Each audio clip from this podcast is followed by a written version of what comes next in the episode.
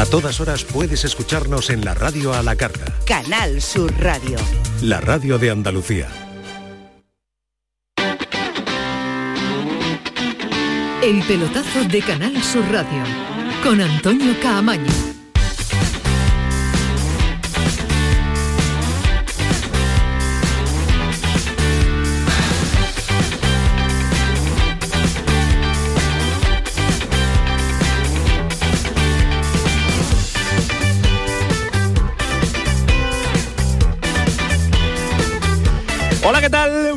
Buenas noches, sintonía de Canal Sur Radio, sintonía del pelotazo, 11 y 4 y vamos a estar eh, en un instante. Bueno, vamos a contarles todo lo que ha dado de sí la jornada europea ya en Liga de Campeones. Acaban de terminar los primeros partidos de los cuartos de Champions, repaso importante del Manchester eh, City al Bayern de Múnich y hemos echado menos eh, atención, menos cuenta le hemos echado Ismael Medina, ¿qué tal? Muy buenas noches. Hola, ¿qué tal, Antonio? Al Benfica Inter. eh. Sí, ya. hemos ya. echado muy poquito, ya vamos decantándonos por los partidazos, bueno, eh, ya hay mucho estaba- fútbol. ¿eh? Estaba enloquecido viendo a mi a mi gran referente futbolístico, ¿no? Guardiola, al que, al me enamora como Guardiola. entrenador Guardiola eh, en un partido precioso y bueno, el Inter ha ganado 0-2 al Benfica.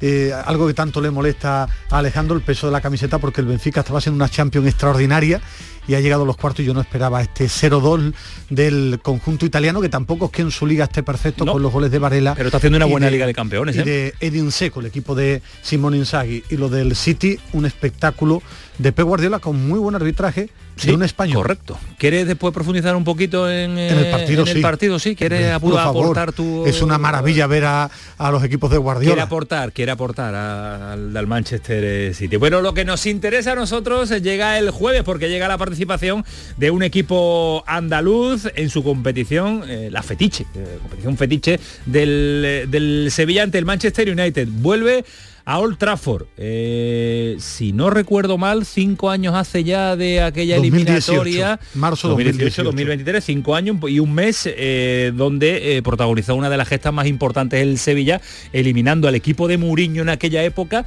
de la Liga de Campeones, metiéndose en cuartos de final, en un año también que fue en un año de tres entrenadores, ¿no? Que fue la, eh, Sí. Montela y Joaquín Caparrós, Caparrós. pero diferente también en el apartado, en el apartado clasificatorio y peleando por otros objetivos, porque fue el año también de la Copa del Rey, que llegó a la final de la Copa del Rey, aunque hizo el, el ridículo espantoso ante el Barcelona, y se clasificó con Joaquín Caparrós para la Europa League. Es verdad que fue un año en el que no estaba Monchi en esa época, ¿no? Estaba Oscar Arias No, al estaba- frente de la fue, el, fue el primer año de, sí. de Oscar Arias como, bueno, el primero y el único año que ha estado como director deportivo. Eh, mañana viaja al Sevilla, diez Sí. y media de, de la mañana. No llega Joan Jordán. eh, al partido la principal novedad porque bueno Tecatito aparte de estar lesionado no está Inscrito. no está inscrito eh, y Pap Gay tampoco sí recupera Ocampos que no estuvo ante el Celta de Vigo y bueno va con muy pocos centrocampistas no al final solo tiene a Fernando y a Rakiti como centrocampistas puros. Puede adelantar a Gudel o poner ahí a, a Oliver Torres y bueno un reto no es eh, la peor temporada del Sevilla en los últimos 20 años. A mí este Manchester de Eric Tack de Eric Tenac eh, me gusta bastante. Eh, pendiente de Rashford no dicen nada en Inglaterra pero a mí me sorprendería una barbaridad que esté porque el otro día se fue cojeando. Lo normal, lo normal es que no esté Rashford pero mañana hablará el técnico holandés. Y bueno el Sevilla que repito tiene un reto importante para ver si es capaz de competir ante el mejor equipo para mí que hay ahora mismo en esta competición. Eso no significa que vaya a ganarle, pero vaya a ganarla. Pero de todos los equipos me parece el más completo de los que quedan en estos cuartos de final y ver también la versión del Sevilla en Europa. Hay que ver la versión del Sevilla en Europa con el debut de Mendilíbar en Europa. Es curioso con Eh, tu- la tuvo un partido en trayectoria. Intertoto con el Atleti de Bilbao. el Atleti de Bilbao, un Intertoto. Pero bueno, ¿Y se pero- acuerda pero de aquella es un- competición? un par- es un- bueno, yo creo que fue una eliminatoria en Intertoto, pero es que, que busqué ese dato. Bueno, el, el Málaga es campeón de la Intertoto, no lo y- podemos olvidar, ¿eh? Pero, pero busqué ese dato, si es verdad, digo porque en los directos de la tele me gusta eh, Ah, dar los encanta, datos y bien. además te encanta Y decirlo. Debuta en Europa League, debuta en Old Trafford, no debuta en competición europea Va, porque una ya palabra que te gusta mucho con el. Atlético de Bilbao. Yo Pues seguía la Intertoto. Digo, lo vas a seguir tú hasta la conference, muchas veces me cuenta los partidos que ha visto de la conference, es que no se lo pueden imaginar lo que es el, el tal Medina. Ahora vamos a contar más cosas, pero tengo que saludar a Alejandro Rodríguez, que ha llegado, que ha aterrizado hace unas horas en eh, la capital eh, hispalense, ya está aquí con nosotros, morenito de campo de golf, lógicamente, morenito de cara, de el cuero cabelludo poco que allá, claro, cuando nos protegemos poco, cuando nos protegemos poco, no, no te pones gorrita. Buenas noches, Alejandro. Buenas noches, Camaño, ¿qué tal? Eres, de eh, un poco verde, vengo un poco verde, un poco, verde, un poco, más verde de lo, de lo habitual, pero pero sí, aquí venimos felices, ¿no? Felices la después de no se te cae, sí, No, es que es imposible, ¿no? Es imposible, es una es una gesta extraordinaria lo que ha conseguido eh, John Ram y hombre, y, y, la verdad es que yo lo sigo considerando, igual igual soy un romántico de esto como como Ismael Medina, pero sigo considerando un privilegio haber podido estar allí y poder contarlo de primera mano, ¿no? Algo tan grande, ¿no? Eh, como es un máster de Augusta que, pues ya saben, ¿no? Han ganado cuatro españoles, eh, es, un, es, uno de los torneos más importantes de la historia del golf y, ahí, y ahí ha habido un español eh, pues ganando al resto del mundo, ¿no? Y encima no solo ganando, sino llevándose el cariño del, público americano que, lo iba vitoreando pues hoyo a hoyo y que realmente querían que ganara, ¿no? Querían que ganara John Ram por delante de Bruce Koepka, que era norteamericano de los suyos. Así que feliz, feliz, feliz, feliz. Y, bueno, y como este hombre no deja de ponerse retos, pues ya imaginando que es lo siguiente que va a hacer. Ya, ya me pongo en, modo, en modo futuro y digo, bueno, ¿y ahora qué va a hacer? ¿Juega esta semana? Eh, a partir del jueves. ¿No se le puede buscar a John Ran alguna ascendencia andaluza?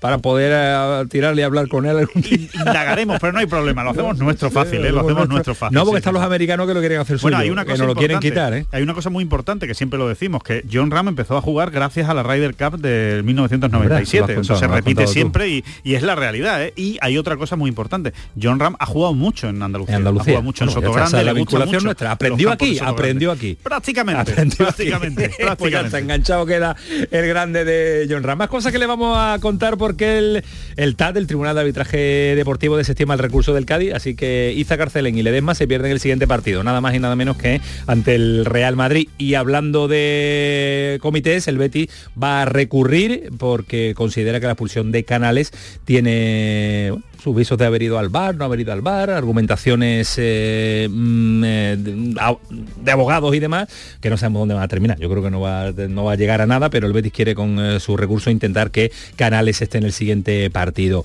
y en el, en el Córdoba ya tiene un nuevo entrenador. En un instante vamos a estar con Juanito, pero es un auténtico desconocido, por lo menos para mí, yo lo he dicho, futbolísticamente si nos acordamos de él, de la Extremadura, luego la faceta goleadora que tenía, pero como técnico, poco, poco poquito. Ahora nos contará Juanito muchos más detalles. Vamos a estar en Almería con un equipo al que Rubi lo mantiene muy vivo después de la victoria ante el Valencia. Vamos a estar en Granada con Rafa Lamela para conocer las claves de la caída del equipo de Paco López. Los momentos, momentos menos, menos oportunos en el que puede caerse un equipo es ahora, cuando está afrontando los últimos dos meses de competición. Y en Málaga vamos a estar con César Suárez para ver los números que están haciendo los hombres de Bellecer, porque todavía son optimistas al respecto de la posibilidad de quedarse en esta categoría. Así que a esta hora, que es la que le gusta Alejandro Rodríguez, 11 y 11, Antonio Carlos Santana, Kiko Canterla, Paco Tamayo y...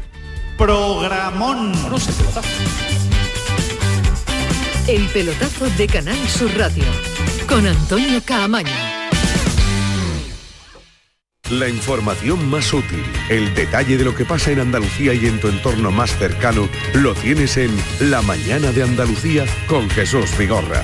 Con toda la actualidad, los protagonistas y las opiniones que te interesan. Buenos días Andalucía, son las 6 de la mañana. La Mañana de Andalucía con Jesús Vigorra. De lunes a viernes desde las 6 de la mañana. Más Andalucía. Más Canal Sur Radio.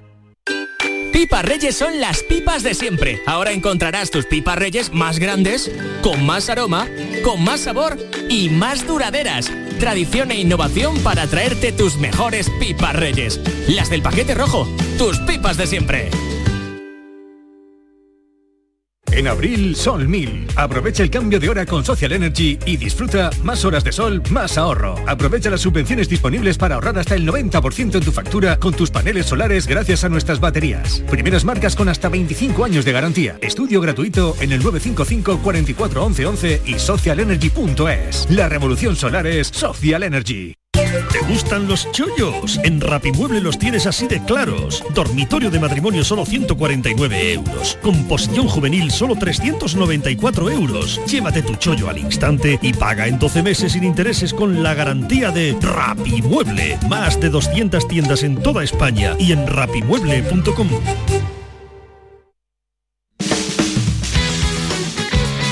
El pelotazo de Canal Sur Radio con Antonio Caamaño.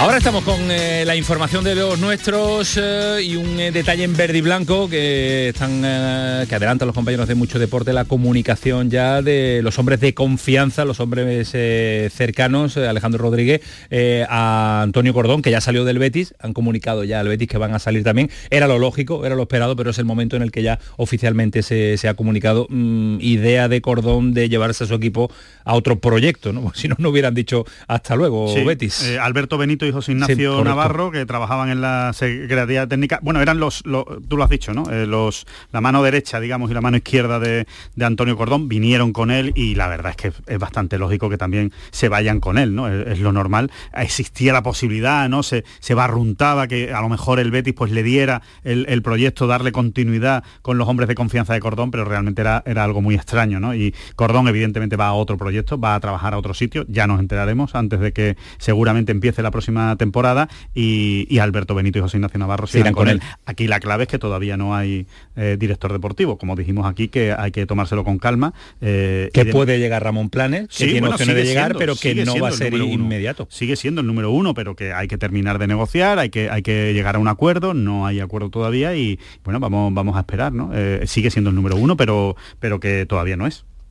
Yo creo que esto es una partida de ajedrez que los resultados de cada partido van a, jugar un papel importante, ¿no? Sí, más, que, más que los resultados de la clasificación y cómo termina la temporada. bueno, y antes, yo creo que... No, no lo mismo un Betis en Liga de Campeones que un Betis en Europa League. ¿eh? Cambia mucho la idea. Que, que en el fútbol, si cuando aparecen dos resultados no son buenos, tú necesitas un golpe de efecto, algo y por eso de nuevo aparece el nombre de Planes con fuerza esta semana después ¿Pero de una tú crees que Planes ilusionaría al beticismo para, para cambiar una tendencia? Pero no es una cuestión de, de, de ilusionar, es de, decir, oye, ya tenemos director deportivo, ya. Yo creo que, que, puede marcarlo eso y el Betty, eh, yo soy los que pienso que debería tener al director deportivo cuanto antes. Yo eh, he debatido mucho con ustedes la figura de Cordón, sabiendo que en el Betty la figura de José Miguel López Catalán tenía un peso tremendo, pero Cordón ha hecho, para mí personalmente, un buen trabajo en la sombra, sin llamar mucho la atención, eh, sabiendo asumir su papel. Eh, que pueda ser lo otro mejor, perfecto. Si yo no digo que él sea el gran En las oficinas de la dirección deportiva del Betis no, no, no, coinciden contigo. ¿eh? Pues, pues, bueno, es mi percepción. No, es que no, todo es fichar. ¿eh? no todo es fichar y desfichar o vender, ¿no? Que en, eso, en ese capítulo yo creo que Cordón tampoco es que haya aportado gran cosa, ¿no? A, los últimos años del Betis, pero sí en la estabilidad del vestuario, en la confianza, en la unidad del grupo, en, la tranquilidad de Pellegrini, que es... Eh, pero el mensaje que se ha deslizado permanentemente en la oficina del Betis es un millón de euros anuales pues ya veremos. Para mantener el equilibrio de la plantilla. Ya veremos. claro, no, ya si veremos si ese millón, ya veremos si ese millón de euros está bien pagado. Claro, si yo no estoy valorando si está bien pagado porque es muy difícil de medir. Eh, ¿Cómo mides tú si la estabilidad de una plantilla vale más de un millón de euros o tener contento a Pellegrini vale ese dinero o no? Que puede ser, que puede ser sí o puede ser no. Pero que, insisto, que en las oficinas de las direcciones deportivas del Betis se desliza la opinión de que estaba mejor pagado de, lo que ha ofrecido en cuanto a fichajes tangibles que se puedan, que se puedan, que se puedan tocar y ver. Y, en esos fichajes tangibles, si alguien viene y mañana eh, yo me entero de buena fuente, no que te digan de buena fuente, eh, Luis Enrique llegó con él, Luis Felipe ha llegado con él, eh, este chico, llegó con él. a Jose ha llegado ahora en el mercado, a mí estos me parecen buenos jugadores, que ha cometido errores también, si yo no digo, ya sabéis mi opinión, en, en el top está Pellegrini, que para mí es el gran arquitecto de todo, que después el club, claro que presidente y vicepresidente tienen su cuota de responsabilidad, igual que yo le doy los palos cuando va bien, también le doy algún halago, pero creo que no era es decir, que Cordón no era, es una palabra muy fea que no quiero decirlo, que, que, no era un desastre ni que a lo mejor un millón de euros mucho, perfecto, que puede venir otro extraordinario. Sí, pero yo soy de los que creo en la figura del director deportivo. ¿Quién? No lo sé. Yo no conozco los directores deportivos, pero creo que es una figura importante en el fútbol. Eh, lo de, lo del dinero en el fútbol, ¿es barato, caro? Depende del rendimiento. Es que yo lo tengo clarísimo. Es que eh, Jalan es caro. No. ha sido baratísimo para Manchester Baratísimo. El fichaje más barato de la historia del Manchester City. Hazard, es caro. Carísimo. Hazard, es un, es un drama. Bale, pues es un drama. y, jugadores que te vienen, y jugadores que te vienen gratis y no juegan un partido o son un desastre, esos son carísimos lo que te cuesta tenerlo en el vestuario. Así que yo creo que un millón de euros, eh, vamos, está extraordinariamente bien pagado por parte eh, por lo que ha hecho Antonio Cordón. Cerramos el tema, Medina. Eh, Pellegrini, que no está esta semana entrenando porque ha ido a Chile por cuestiones personales, lo esperan en el partido del, del sábado, también es importante por lo que significa en el Betis el vínculo entrenador-director deportivo. Eso es Importante no, importantísimo. Tener contento a Pellegrini y que todo su entorno esté controlado y, realizado. Y tener feeling.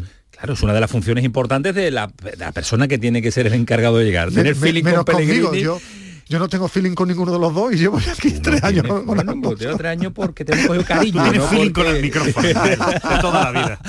Bueno, señor feeling, vámonos a, la Liga de Campeones porque nuestro oyente también tampoco nos vamos a poner el análisis táctico de Pep Guardiola, que serías capaz de estar hablando 40 minutos de Pep Guardiola. Por favor, no, por favor. Pero venga, una pinceladita Ismael no. Medina, porque ya tenemos eh, a dos eh, semifinalistas o todavía hay eliminatorias abiertas. Bueno, eh, yo creo que el Inter también se mete. El segundo gol del Ha sido de Lukaku de, de penalti, no de seco, y porque además estaba en el banquillo. Pero el que ha eh, estado viendo a Guardiola. Sí, Guardiola.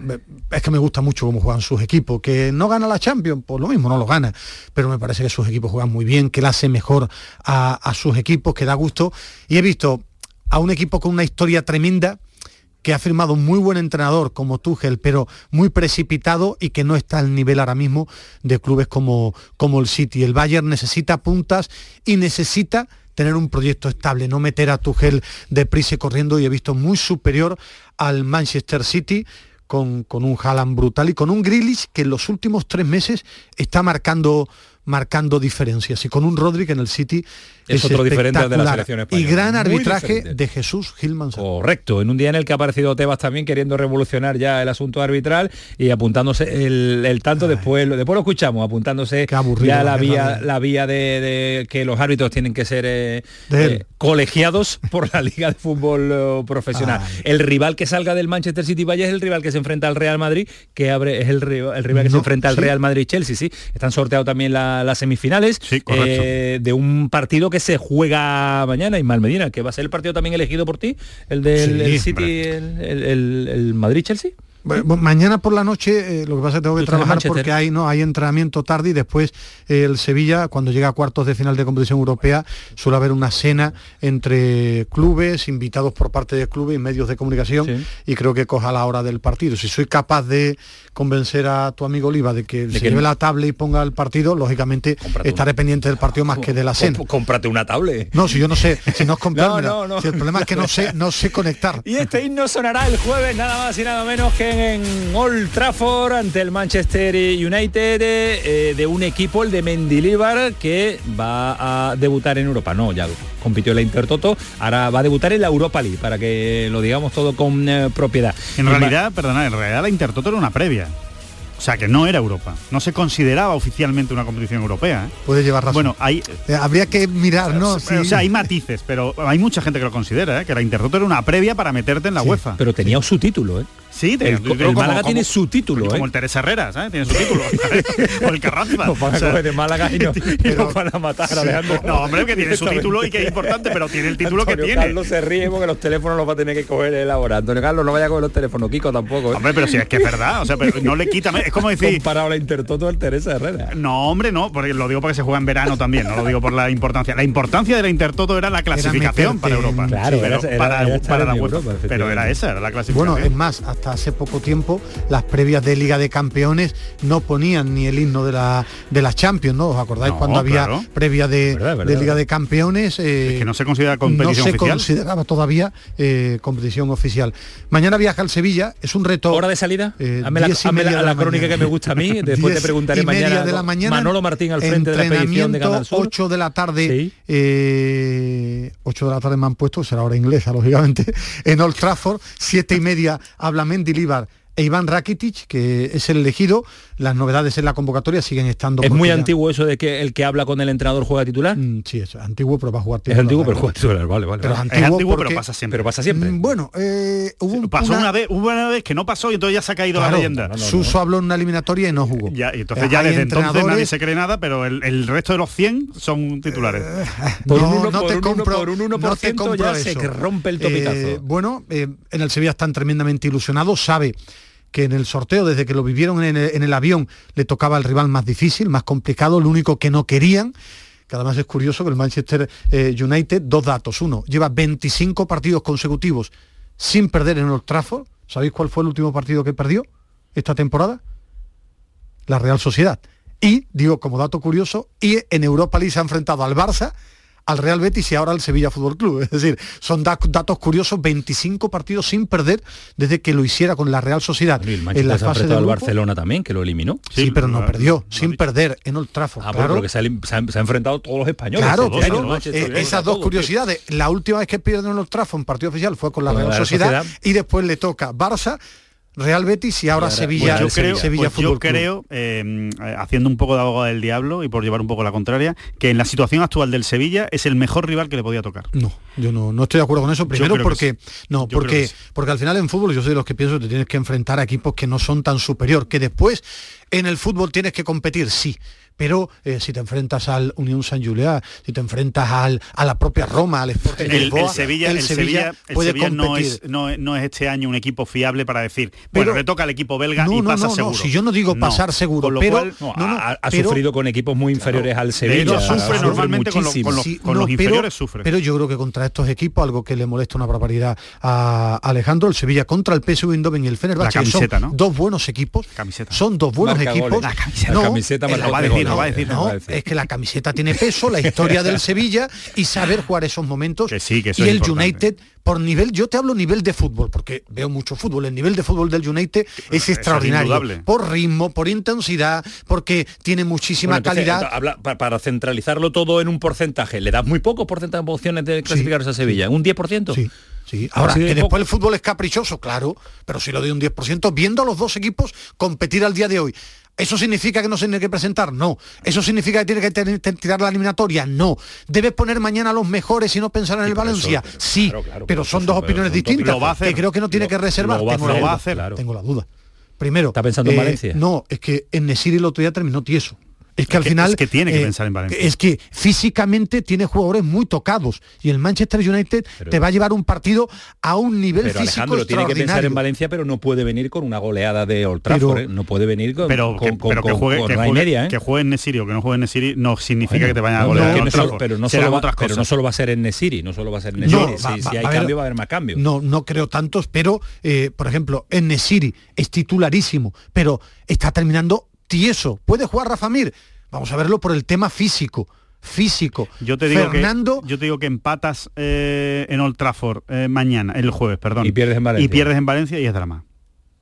Y es drama. No, la gente ya no se acuerda de que has empatado en Old Trafford. Pero yo soy de los que pienso... El partido importante es el de Valencia. Eso significa, eh, volvemos a lo mismo que tú has dicho, ¿eso significa que hay que tirar el partido contra el United? No, en absoluto, no hay que tirarlo. Pero que efectivamente lo que no se puede esperar, si hay un jugador que está un poco al límite, no lo puedes forzar para que se te rompa. Bono Ismael Medina? Yo creo que va a jugar Bono. ¿Va a jugar Bono? Seguro. Yo creo que va a jugar Bono seguro, va a jugar Navas, va a jugar Acuña, eh, salvo que Navas tenga un problema para jugar al 100% y ponga Montiel. Pero Acuña va a jugar tengo la duda, porque al final no tiene muchos centrocampistas. Centrocampistas puros tiene a Fernando y a Rakitic, que no es un despliegue, uno no tiene un gran despliegue. Y el United le gusta partidos de, portería a portería. Entonces al final, ¿puede poner a un central como Nianzú y a Gudel adelantarlo? Puede ser una opción. Puede ser opciones. Eh, hasta ahora ha demostrado que él pone a los que mejor ve. Y a Nianzú no lo ha convencido, le gusta más Gudel y Badé. A partir de ahí va a jugar Ocampos, eh, Tú me decías nombres propios. Tengo la duda física de Brian Hill, de Navas y de Nesiri. Esas son las tres dudas que tengo de si están al 100% o no para jugar en un partido de alta intensidad. El resto, va a jugar Fernando, va a jugar Rakitic, eh, va a jugar Ocampos, yo creo que va a jugar Suso, va a jugar Acuña, va a ser titular Bono. va a serlo, entonces no va a haber, no, va, a, pensar en Valencia. Son tres titulares, sí, es que depende. Estoy viendo con lo que está diciendo, no, va no está pensando mucho en Valencia. Nesiri es titular, no titularísimo. Eh, Brian Hill es titular, titularísimo, pero va a depender de su físico, de si están a tope para jugar un partido de altísima intensidad. Yo quiero ver la personalidad del Sevilla, saber sufrir, saber aguantar. el, problema, el problema no es tanto que estén a tope el jueves como si van a estar a tope el fin de semana para jugar contra el Valencia. Yo creo que va a depender de si están a tope el jueves. Yo creo que si están a tope el jueves, pero corre el riesgo de que se pierdan el partido contra el Valencia, Claro que se pueden romper o que llegan muy muy trallados, muy muy muy castigados al, que a mí eso de pensar en el partido que pasará dentro de, que es muy importante, horas, que sí, que sí. y el siguiente lo será porque, de Valencia lo porque, será también. Porque le das la puntilla al Valencia. Yo, yo sí. Yo es que, si por ejemplo eh, en Nesiri, puntilla, en Nesiri está el, al 80%. El entrenamiento del viernes se lesionan tres jugadores. Si no lo ha puesto en Manchester porque es que todo tan todo tan Pero hoy en día está todo medido, ¿eh? Antonio, está ¿eh? todo medido. Yo cuando hablo, digo para los oyentes que lo sepan, el fútbol ha evolucionado tanto que cuando cuando digo depende de cómo estén, es que está medido, Sí, sí, sí, que te dice el. La médico. maquinita, la maquinita dice si tiene, no, claro. tiene, no, no, tiene Porcentaje de un lesión. porcentaje de 70% Para de de romperse mu- claro, muscularmente. Entonces, si un jugador tiene un 70% de, de lesionarse muscularmente, no lo puedes poner. No está claro. Ahora, si está a un 80% físicamente bien, eh, eh, mi opinión es que tiene que jugar en Nesiri y Navas. Y si tiene que poner a Rafa Mir en Valencia, lo tiene que poner, porque al final es la Europa League y te juega el prestigio ante, repito, para mí el equipo que mejor juega con el Bayern Leverkusen de los que están Será el jueves, mañana parte la expedición y, y mañana ya estaremos desde Manchester contándonos todos los detalles de un Mendilibar que va a hablar mañana, que hablará Rakiti. La crónica me falta Ismael Medina para hacer una previa. Te lo, Y habla lo- Pepe Castro también. Pepe Castro. Te lo permito porque es mañana. Eh, ¿De qué color va a vestir el Sevilla? ¿Quién arbitra? ¿Temperatura? Todo eso lo quiero Mañana, preparar para mañana. mañana. Sí, sí, claro, porque hoy no es día de previa. si no, mañana, si no ¿eh? mañana, ¿qué va a contar? No, no, por eso no, no, mañana, mañana, eso mañana. y te diré también lo que dice Eric Tenag. Eric Ten Hag, ¿no? ¿Te gusta a ti? ¿Te gusta a ti? ¿Vas a Sí, hablar sí, con él gusta. mañana? Eh, No, no, el- no llego por horario. primo de Alejandro vuelta, Rodríguez. que es la vuelta de me gusta, me gusta la... Tiene carisma, tiene Eric Ten Hag. carisma, tiene carisma. Su presencia, ¿no? Sí, Sido valiente, largando a, a. Cristiano Ronaldo y ha empezado el equipo a recuperarse. Once y media, el pelotazo, Canal Sur Radio. Paramos un instante a la vuelta. Nos espera Juanito, director deportivo del Córdoba. Almería, Granada, Todo, todo, Málaga, todo, todo. tienes hoy un paseo por muchos sitios. antes de que ¿eh? antes de que Se tú, nos va el programa antes de que tú y Manolo Martín a colapséis la antena pues Mientras yo vamos veía a- el City, tú vamos- trabajabas. yo trabajaba esto es el trabajo de todos el pelotazo Canal Sur Radio nos espera el director deportivo del Córdoba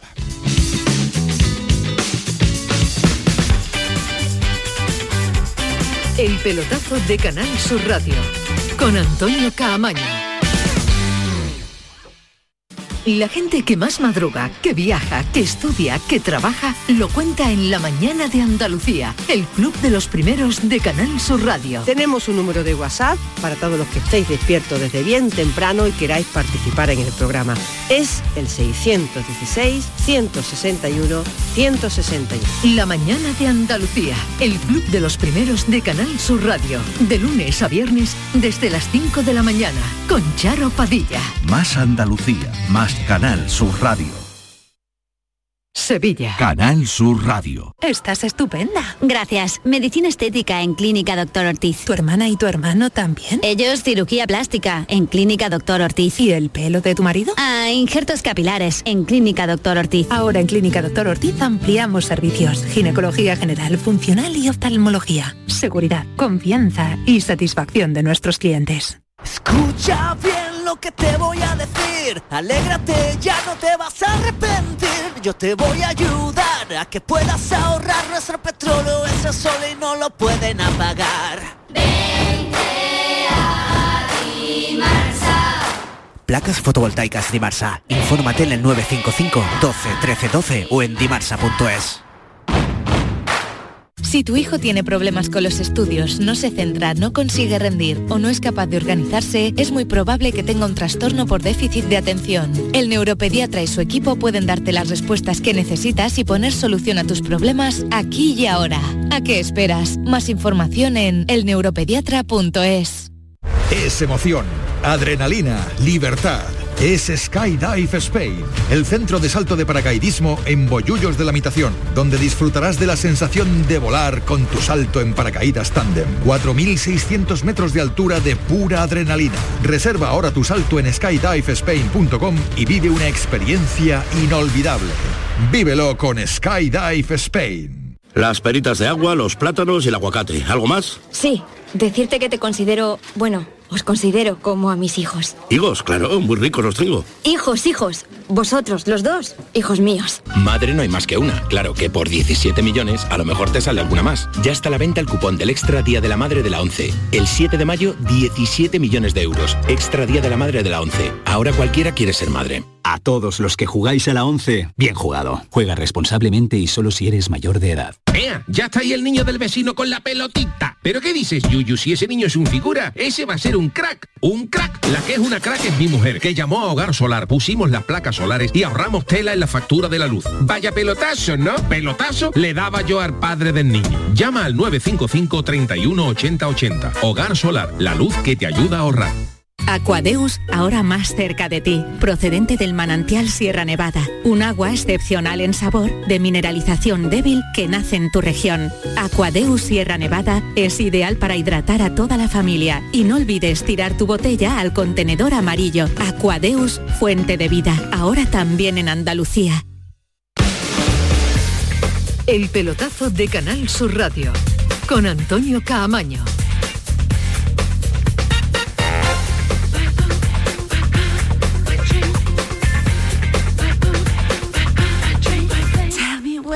11 y 34 de la noche, teníamos ganas de hablar con eh, Juanito, director deportivo del Córdoba, que lleva, yo creo, no sé si valorar el tiempo que lleva en un momento delicado y ya sabemos que cuando los momentos son delicados hay que tomar decisiones, eh, más vale estar un poco, un poco tapadito, como suele ser habitual, no solo los directores deportivos, eh, entrenadores, futbolistas y todo el entorno del el entorno futbolístico. Juan, ¿qué tal? Buenas noches.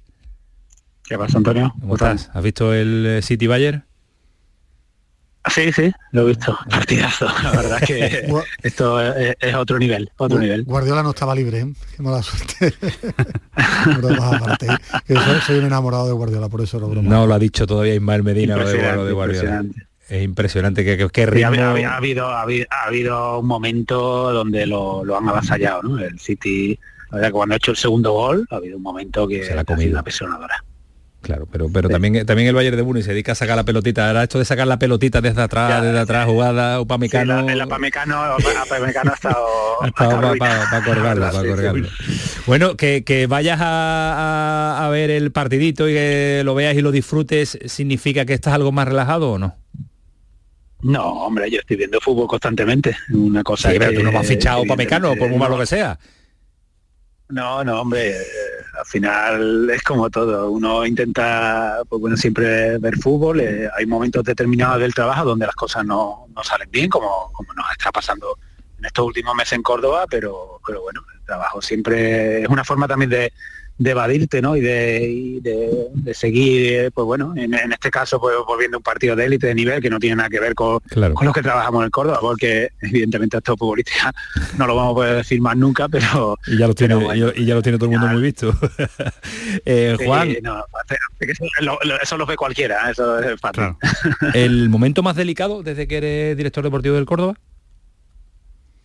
No, no, no. La verdad es que no. El momento más delicado fue en mi primer año, ¿no? Con, el tema del COVID, todo lo que pasó, la bajada del equipo a segunda a segunda red y, es evidente que una situación diferente. Aquí estamos luchando al fin y al cabo por, los objetivos que todavía están intactos, pero es verdad que después de hacer una temporada, un principio sobre todo de temporada espectacular, pues bueno, ha sido difícil asimilar que el equipo se haya caído de esta manera y, la verdad es que hemos intentado de sobremanera pues tener tranquilidad, normalidad, darle la confianza al entrenador, porque evidentemente lo habíamos renovado. Y intentamos que, bueno que, esa acción que tuvimos pues pues se perdurara en el tiempo pero por mucho que lo hemos intentado ha llegado un momento que, ha sido insostenible.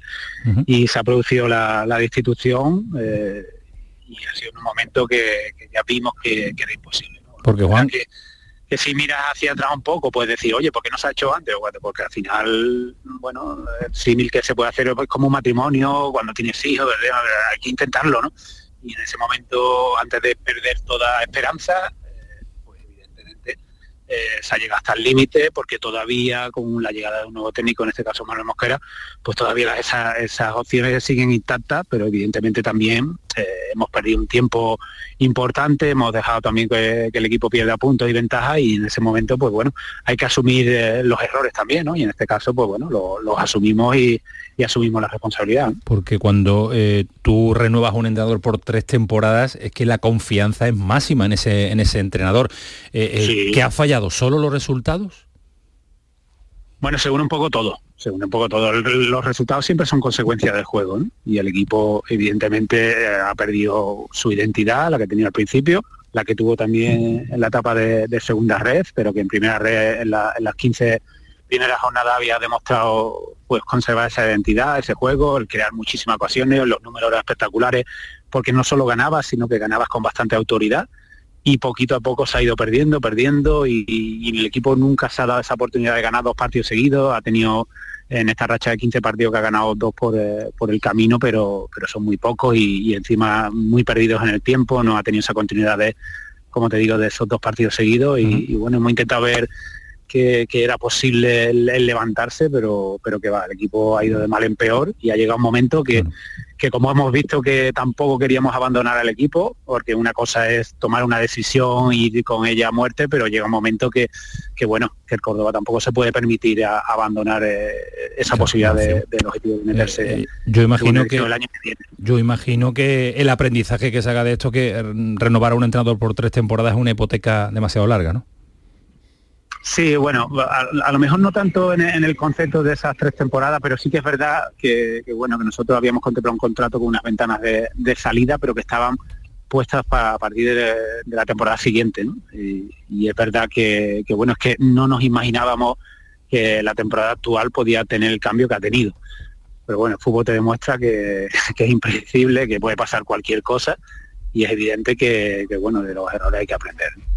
Eh, Juan, es muy fácil analizar las cosas a toro pasado, así somos todos maestros y, extraordinarios, pero, pero eh, sí, sí es verdad que, eh, bueno, por, otros casos, ¿no? que están a la orden del día en el mundo del fútbol, qué difícil es tomar decisiones cuando están implicadas personas que te han dado éxito, ¿no? O, que, o con lo que han funcionado muy bien las cosas, ¿no? Eso es todavía más difícil, ¿no? Yo siempre recuerdo muchísimo ese, ese Mundial de, España en Brasil, ¿no? Con, jugadores que, que, no estaban ya para estar en la selección, pero claro, es que, es que te vienes de, de una época tan buena, ganando el Mundial, eh, ganando dos Eurocopas, ¿quién toma esa decisión? ¿no? Es muy difícil eh, eh, quitar a jugadores que han tenido mucho éxito. Te pregunto esto porque, ya digo, a toro pasado es muy fácil. yo creo que la dificultad principal para el director deportivo aquí de tomar la decisión es porque ha habido mucho, mucho éxito y han, salido muy bien las cosas y tienes que aguantar porque no te queda más, más remedio, pero quizá lo que sí se veía, se flotaba en el ambiente, no a lo mejor los que estaban dentro, pero sí desde fuera, es que algo se rompió en el mercado de invierno. O por lo menos en diciembre algo ocurrió ahí que, cambió la dinámica del equipo o la, trayectoria del equipo, ¿no? Sí, sí, es verdad, ¿no? Porque no es normal que, casi un equipo se vea, pues bueno, eh, puede poner la palabra entre, entre comillada de obligado a realizar cambios porque es verdad que los jugadores nos pidieron salir muchísimo, ¿no? Sí. Y eso es porque, porque bueno, eh, había muchos jugadores que acaban contrato, también a lo mejor la, esa misma vinculación de, Germán pues, en el mes de noviembre hace que bueno jugadores que no, eran titulares pues se sintieran que no lo iban a hacer nunca, que, no iban a hacer, porque al final se ven que, el técnico va a continuar y, bueno, se ven más fuera, también, bueno, pues el jugador tiene que ser egoísta y si le viene un contrato de otra parte, pues, pues evidentemente ya acaba con nosotros, pues, pues, bueno, tiene que hacer fuerza para, para salir y se juntó un poco todo, ¿no? Nosotros también, pues bueno, eh, es verdad que eran jugadores que que no estaban siendo habituales, pero, pero que nosotros en pos de, mejorar el equipo, pues bueno, al final hicimos eh, una serie de cambios para, mejorarlo. Pero cuando la dinámica es mala, bueno, ya puedes traer a Benzema o al que sea que, que no, que no va a funcionar. ¿no? Entonces, ahora mismo eh, con el nuevo entrenador, pues bueno, somos positivos que esa dinámica cambie y estos jugadores que han venido al mercado invernal, que a, lo mejor a día de hoy todo el mundo dice que, bueno, que es un error, pero quién sabe que ahora mismo que si se cambia la dinámica pueden ser pues, jugadores importantes de cara al futuro y algunos de ellos puede ser incluso artífice del ascenso, ¿no? Entonces, en ese sentido, el fútbol cambia tanto, para bien, para mal, que, tenemos que esperar cualquier cosa. Eh, Juan, he leído que hablaban de Munitis y al final has elegido a, Mosquera. ¿Por qué has elegido a, Mosquera y si, y si al final tuviste también conversaciones con Munitis? Sí, sí, yo, hablé con Pedro y, es verdad que, bueno, tampoco había unas opciones muy claras porque date cuenta que, en el mercado de, primera federación, pues, yo creo que van casi por 30 técnicos nuevos, ¿no? O sea, de 40 equipos, porque, porque hay equipos que, incluso han repetido en, dos ocasiones el, cambio de, técnico y, y, bueno, esto es una sangría, ¿no? Constante. Entonces, los entrenadores al final de la categoría y nosotros teníamos claro que teníamos que, intentar contratar a un entrenador que conociera la categoría, que conociera nuestro equipo, porque creo que es importante para sacarle el partido en, esta, en estas jornadas que quedan. Y en esa conversación que tuve con Pedro Muniz, sobre todo que no, aparte de la, situación que nosotros podíamos ofrecer contractualmente, porque no queríamos tampoco eh, volvernos a hipotecar, eh, queríamos luego, eh, de cara al año que viene, estemos en la categoría que estemos, pues, pues poder decidir pero bueno, Pedro en este sentido, bueno, no, no lo vi convencido de, poder sacarlo. Sin embargo, con, Manuel, a las primeras de cambio que tuve la primera conversación, me di cuenta que, que era el técnico idóneo porque, porque tenía un convencimiento total y eso es muy importante, ¿no? Si me convence a mí, eh, va a ser más, fácil que pueda convencer también a los jugadores. La verdad que ha estado hoy en la presentación muy, muy incisivo con ese, en ese apartado, ¿no? y muy, muy optimista y muy convencido de que puede sacar la situación. Eh, y que tiene las cosas claras, Antonio. Eso es muy importante, ¿no? Cuando alguien tiene las cosas claras y cómo tiene que hacer las cosas y cree mucho en el equipo, que eso es muy importante, ¿no? Cree en toda la plantilla. Eh, eso es un plus. ¿no? Eh, Juan, eh, también te he escuchado hoy eh, hablar de ese rumor que surgió hace un par de meses, la vinculación, posible vinculación con, el Betis, que tú has querido cortar de, raíz en el día de hoy, ¿no? Sí, porque la no, no, yo nunca la he visto clara, Antonio. La verdad es que no son cosas que, que no a ver, es como todo, todo el mundo sabe que yo soy bético, que, que el Betis busca director deportivo, bueno, yo estoy en el equipo de, primera federación, prácticamente eh, se puede decir que estoy empezando eh, en este mundo de, la dirección deportiva y evidentemente el Betis es ahora mismo un transatlántico, y en este sentido yo, yo nunca he visto esa posibilidad real, ni me desgasta en absoluto, sobre todo porque porque yo también tengo tiempo de contrato aquí en el, Córdoba y mi, idea es crecer con el Córdoba, ¿no? Entonces, en ese sentido, pues bueno, eh, siempre se alimentan posibles especulaciones y, y evidente que, salen a, la palestra, ¿no? Pero, pero yo tengo las cosas claras de que, digo, bueno, con mis errores, mis aciertos, en el Córdoba, pues evidentemente también quiero crecer y, ojalá pues, pues pueda crecer bueno, pues eh, lo deja claro Juanito, nada de vinculación a día de hoy, todo, puede pasar en esto del fútbol, pero si Juan, eh, si algo caracteriza a, Juan es su sinceridad y si, te lo, y si te lo dice y no lo está diciendo esta noche en el pelotazo, es que es así, es que no ha habido nada ni la intención y es verdad. La diferencia y, entre Primera Federación y el transatlántico verde y blanco es, es, a tener en cuenta, claro. Y, que él sabe que es un proceso, ¿no? Que, es muy largo. si llega, llegará, pero, pero es un proceso. ¿no? Bueno, Juan, que ojalá se haya acertado en el fichaje de Mosquera, porque todavía hay tiempo para reaccionar, pero hay que, hay que acertar, ¿eh? hay que tener eh, al entrenador muy metido, a la plantilla muy implicada, porque llega nada más y nada menos que el líder este fin de semana. Madre mía, vaya debut que va a tener, ¿eh? vaya torito que lo habéis puesto. Buen partido, buen partido. La verdad es que sí. Eh, y como, como hablaba con el técnico en conversaciones privadas, pero que también lo ha manifestado en de prensa, al final no hay nada mejor que recortarle puntos a posibles rivales. ¿no? Es verdad que el Alcorcón prácticamente tenemos que ser realistas y, es un equipo que lucha por la primera plaza y nosotros sí que es verdad que tenemos que ser realistas y marcarnos ahora mismo el objetivo de, del playoff, ¿no? todo lo que sea pensar en algo más es una quimera. Y en este sentido, pues, pues bueno, vamos a ser realistas, ir partido a partido. Eh, no hay que pensar tampoco mucho más allá y, intentar, pues bueno, sobre todo eh, volver a las sensaciones que, tenía el equipo anteriormente al principio de temporada, que, hay buen equipo, que tenemos que confiar en él y que evidentemente cuando las situaciones se dan porque tú tienes que ver que, es muy fácil destruir, pero construir siempre es, mucho más complicado. Lo que ha hecho este equipo eh, a principio de temporada no es casualidad. Nadie, nadie suma 36 puntos de 45 por casualidad. Y sin embargo sí hemos visto que, hay muchos equipos que, se caen por muy buenos que sean, ¿no? Y eso se, ve en la élite, ¿no? Equipos como, como el Betis, el, Villarreal, el Atlético Madrid, que, han bajado segunda división. Pero luego ganar liga no, no lo hace cualquiera. Entonces siempre es mucho más complicado construir. En ese sentido tenemos que ser conscientes que tenemos un gran equipo, una gran plantilla y ahora mismo con el nuevo entrenador esperemos que le pueda sacar todo el partido. Pues eh, ojalá sea así, podamos ver al Córdoba de nuevo en el fútbol eh, profesional. Un abrazo Juan, muchas gracias, como siempre, por atendernos. Venga, un abrazo. hasta luego, adiós. Nos ha preparado Paco Tamayo la encuesta al respecto del adiós de Germán Crespo y la llegada de Mosquera al Córdoba con eh, tres cuestiones. ¿Cómo ve el futuro en blanquiverde? No, no me gusta el cambio, decisión arriesgada o ha sido una gran decisión. Gana con diferencia además una decisión arriesgada, casi el 50% y después se, se parten en torno al 25, no me gusta el cambio y ha sido una gran decisión también. Así que la gente sabe que es una decisión arriesgada por lo que está jugando. Pero ha dado una respuesta muy clara de de por qué no Munitis, aparte de tema porque no lo vio contractual. No, no, porque no lo vio convencido, de la plantilla. Entonces al final es, verdad que si el entrenador que tú vas a firmar no cree lo que va a dirigir, no, tiene mucho es una sentido. Pérdida de tiempo. Eso es una pérdida como cuando fuimos a ficharte y te vimos convencido del proyecto. Por eso estás aquí, por tu convencimiento. no, si lo hubieras pensado no hubiera, nunca me llamado. mucho, fue un verano muy ajetreado. A mí, me, a mí me parece de todas maneras que ha llegado tarde esta decisión. ¿eh? Pero bueno, que era difícil de tomar, sí, que era una decisión complicada, de acuerdo, pero tarde. Tres años, mucho dinero. Eh, vámonos a Almería. Joaquín Américo, ¿qué tal? Buenas noches.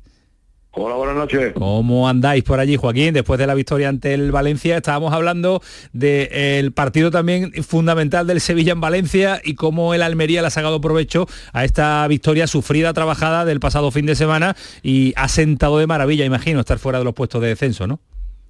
Aporta aire fresco, aporta autoestima, aporta confianza, porque sumar de tres cuando se está abajo es fundamental y es lo que hizo la Almería pues cinco jornadas después de su último triunfo que fue frente al Barcelona en el mismo escenario, en el Power Hall.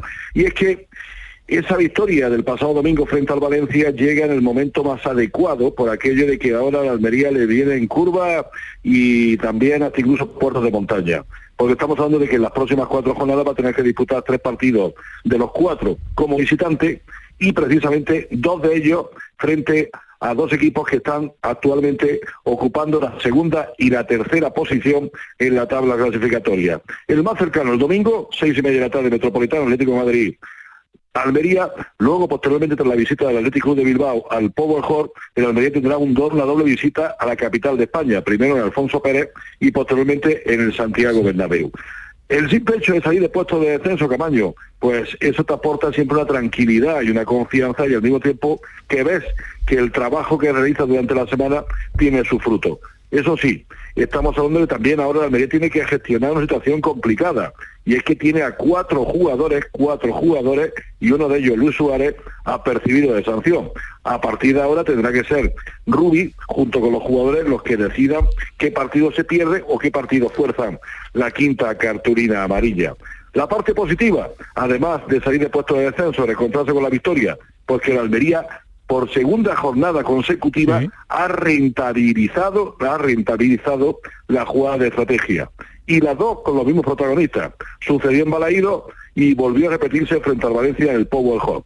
Robertone es el que ejecuta el lanzamiento del saque de esquina y Erradan Babi, el central serbio, el que materializa el gol. Dos goles consecutivos de Babi que han hecho que la Almería rentabilice precisamente pues de una forma impresionante en las últimas dos jornadas. Mira, ese es el sonido que Joaquín nos mandaba hemos trabajado mucho balón parado y sinceramente los, eh, los dos goles eh, han, trabajado durante las semanas y entonces eh, sabía dónde Robertone va a poner las, pelotas, entonces me queda, creo que me queda el, el trabajo más sencillo, meterlas solo. Sonreía Rubi el otro día cuando le salía el balón parado, Ismael Medina, que estaba cerquita tuya. ¿eh? Además se sabe los datos a, la perfección, nueve goles, él sabe la importancia que tiene el balón parado, la pelota parada. Para mí, eh, dos aspectos importantes que, me deja el partido, que estuve en, en, Almería. Uno, que esa hiperactividad que le da Samu Costa le viene muy bien al equipo, su jugador hiperactivo, eh, tiene un punto honor que le viene muy bien a la Almería y que tiene una baja que le ha hecho mucho daño a la Almería, que es el Viral Touré. Totalmente. El Viral Touré eh, libera, ya no lo libera, Joaquín, libera a Luis Suárez, eh, te, genera siempre posibilidad de, de, arriba algo, ese, ese, esa, para mí de, las bajas, incluso más que a ¿eh? mira que Akiem es importante y Joaquín a lo mejor tiene otra opinión, pero el Vilal me parece una baja que le está haciendo mucho daño al, mucho daño al, al, Almería. no vuelve esta temporada el Vilal, aquí me había leído Joaquín que sí, que sí está para, para volver un par de semanitas, ¿no? Sí, para la visita del Athletic Club de Bilbao al Polo Juego dentro de dos jornadas, en teoría, Sergio Aquieme volvería al equipo. Pero fijaros un detalle, ¿eh? fijaros un detalle que se va repitiendo jornada tras jornada y son ya pues 28 las que se han disputado en primera división. Y en Almería le cuestan muy caros los puntos. Cuatro goles para conseguir cuatro puntos. Tuvo que marcar dos goles en Balaído, dos goles frente a Valencia. Y es que recibe muchos goles y tiene que afinar la puntería, rentabilizar la llegada. Cuatro goles precisamente para conseguir cuatro puntos. Hoy por hoy no todo, no todo el mundo precisamente tiene que llegar a cuatro goles. ¿eh? De verdad, de verdad. hay que sacarle, hay que sacarle rendimiento. Eh, empieza un calendario a tener en cuenta para todos los equipos que están en la zona de descenso y el Almería es uno de ellos, así que hay que empezar a amarrar cuanto antes la salvación.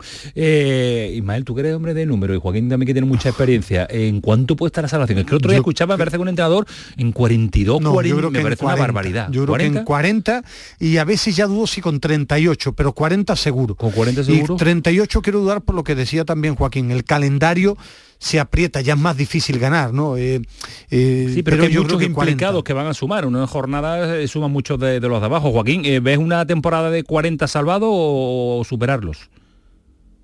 Yo soy más pesimista. Yo soy de los que considera que incluso la tiene que llegar a los 41 42, ¿eh? Porque es que luego en la última jornada nos encontramos siempre pues con las sorpresas que no estaban previstas por la organización y que hace que equipos de los de abajo pues suman más puntos de los previstos. Equipos que se quedan prácticamente en la zona de nadie y que luego son muy asequibles, porque mm, ¿quién va a decir que en las próximas jornadas el Real Madrid en Liga va a competir igual que hasta hace 15 días? Por poner un ejemplo y eso en un momento determinado se puede rentabilizar. Pues que sí, que es cierto que hay mucho enfrentamiento entre rivales directos, sí, el que menos de los que están en la zona implicada de abajo tiene tres o cuatro partidos frente a rivales directos. Y el Almería, por poner un ejemplo, pues tiene dentro de, tres jornadas tiene el Getafe, luego posteriormente tiene que enfrentarse al Valladolid, tiene que enfrentarse al Leche, tiene que enfrentarse al Mallorca. En la última jornada de liga juega en Barcelona frente al Español pero mm, eso va a restar muchos puntos, sin lugar a dudas. Pero yo creo que 40-41 mínimo, ¿eh? Madre mía, pues va a estar eh, va a estar eh, entretenida para ver que empieza a sumar esas, eh, esas cifras. Gracias, Joaquín, un abrazo, cuídate mucho. Buenas noches. hasta luego, adiós. Por cierto, que me gustó mucho en la entrevista personal que te llamara Ruby en el ISMA. No te llama Isma nadie, no sé por qué Ruby te llamó. Buen tipo, una buena relación. bueno, una, relación educada y bien. Es un fenómeno. Una persona cordial. Se llamar a Isma me llamó mucho la atención. Sí, pero una relación cordial porque es una persona que siempre es igual. Y eso en, un fenómeno. en un mundo tan, se merece lo tan falso. Tú no le dices Rub. Mm, no de momento, de momento. Vámonos a Granada. Rafa Lamela, ¿qué tal? Buenas noches. ¿Qué tal? Muy buenas noches. ¿Cómo va la cosa? Hoy tono, tono Eres la Mela, Eres la Melas porque me acordé de Rafa. La Mela, Rafa. Un día lo va a llamar a la Mela Rafa, le va a llamar a la Mela Rafa. Eh, te veo buen tono a pesar de la rachita negativa, Rafa. Esto hay que tomárselo con buen humor porque bueno, segunda división es de locos. ¿eh? Esto es de locos. Eh, está escuchando las cuentas de, Joaquín. Es que las de las de segunda división son imposibles. Eh, en la última jornada no gana ninguno de los de arriba. En la anterior pasaron cosas similares. Llevamos unas jornadas así en las que los de abajo aprietan y los de arriba yo creo que les empieza a entrar el, el mal de altura. Y bueno, pues el Granada que, parecía que había metido la, pata otra vez en la, en la segunda salida consecutiva que ha tenido después de la de Gijón en Zaragoza pues ha salido bien parado de la jornada y este sábado pues llega las palmas a, los Cármenes.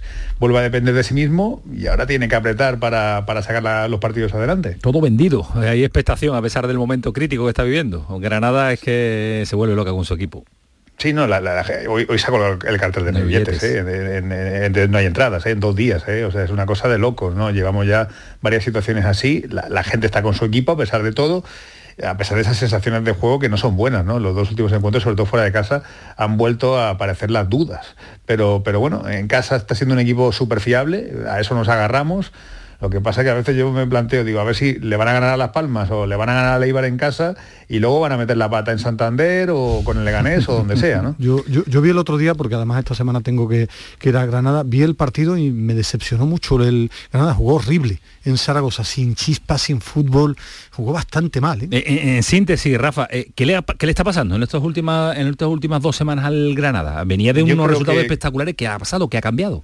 Bueno, a ver, creo que hay algunas dudas, sobre todo en el centro del campo. Creo que Paco no ha, no ha acabado de encontrar su pareja ideal y hay jugadores que cambian mucho de, las actuaciones en los Cármenes a, cuando salen, ¿no? Entre esas cosas, pues, pues el equipo se ha ido un poco, se ha ido un poco y es una pena porque recientemente fue la salida al Albacete, que el equipo estuvo fenomenal, el equipo seguía cumpliendo en casa y esperábamos, ¿no? Que con la visita a Gijón, de hecho, se podía haber puesto líder si, si llega a ganar en, al Sporting pero con 12 bajas que tenía el Sporting, el equipo estuvo fatal. Y bueno, pensábamos que bueno, ya habría saltado la alarma y que estarían pues, más concentrados en el partido pues de la Romareda, pero no fue así, ¿no? fue una situación muy similar. Pues sí. A ver si hay cambios ya porque lo que viene no es poca cosa, aunque perdió este fin de semana en casa ante el Oviedo, pues eh, el partido es importantísimo este próximo sábado. Gracias Rafa, cuídate mucho. Un abrazo. Más de números en Málaga también los hacen porque se ven con opciones. Difícil, muy complicado, sí. Pero después de la victoria ante el filial del Villarreal hay que seguir sumando de 3 a 3. Grande Pellicer, tiene que haber llegado tres meses antes. Eh, César, ¿cuáles son las cuentas que echáis? Buenas noches. ¿Qué tal? Muy buenas. Pues ganar como mínimo todos los partidos menos uno. 40 y cuántos va a hacer en segunda? Bueno, yo, creo que va a estar sobre los 50, ¿eh? 48, 49, 50, pero el Málaga ganando siete partidos de los ocho que quedan, pues conseguiría 51. 51. Claro, el problema, el problema es, bueno, pues que, es, que, es, imposible ganar esto cuando no has conseguido ganar dos partidos seguidos en toda la temporada. Pero bueno, mientras hay vida y esperanza es lo que dicen, es lo que van a intentar luchar los hombres de Pellicer para este partido del domingo frente al Cartagena.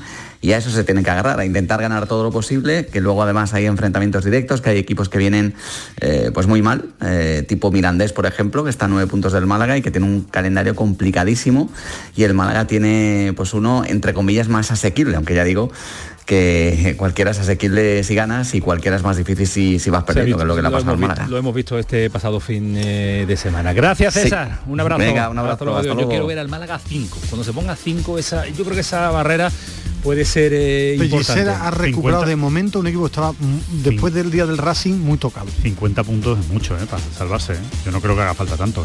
Sí, se ha tirado... Bueno, el, Albacete lleva 52 y va séptimo. O sea, 50 puntos son muchos. Todo va a depender de lo que sume los de abajo pero son muchos y se, enfrentan entre ellos. Bueno, ya veremos. Bueno, te veo fresco después del viaje, ¿eh? Sí, estoy fresco. Puedes ir cada fin de semana a Estados Unidos y volver, ¿eh? Me voy a ir otra vez. mañana mismo. Esperaba que me iba a agradecer cuando le dije apuesta por John Rank, que no lo conocía, que este chico va a ser importante. Venga, mañana Manchester, vamos a respirar. No vamos a tener a Medina aquí dos días. ¿En serio? ya no solito, ya no lo ves. Fue el pelotazo, sigue siendo Canal Sur Radio. Adiós.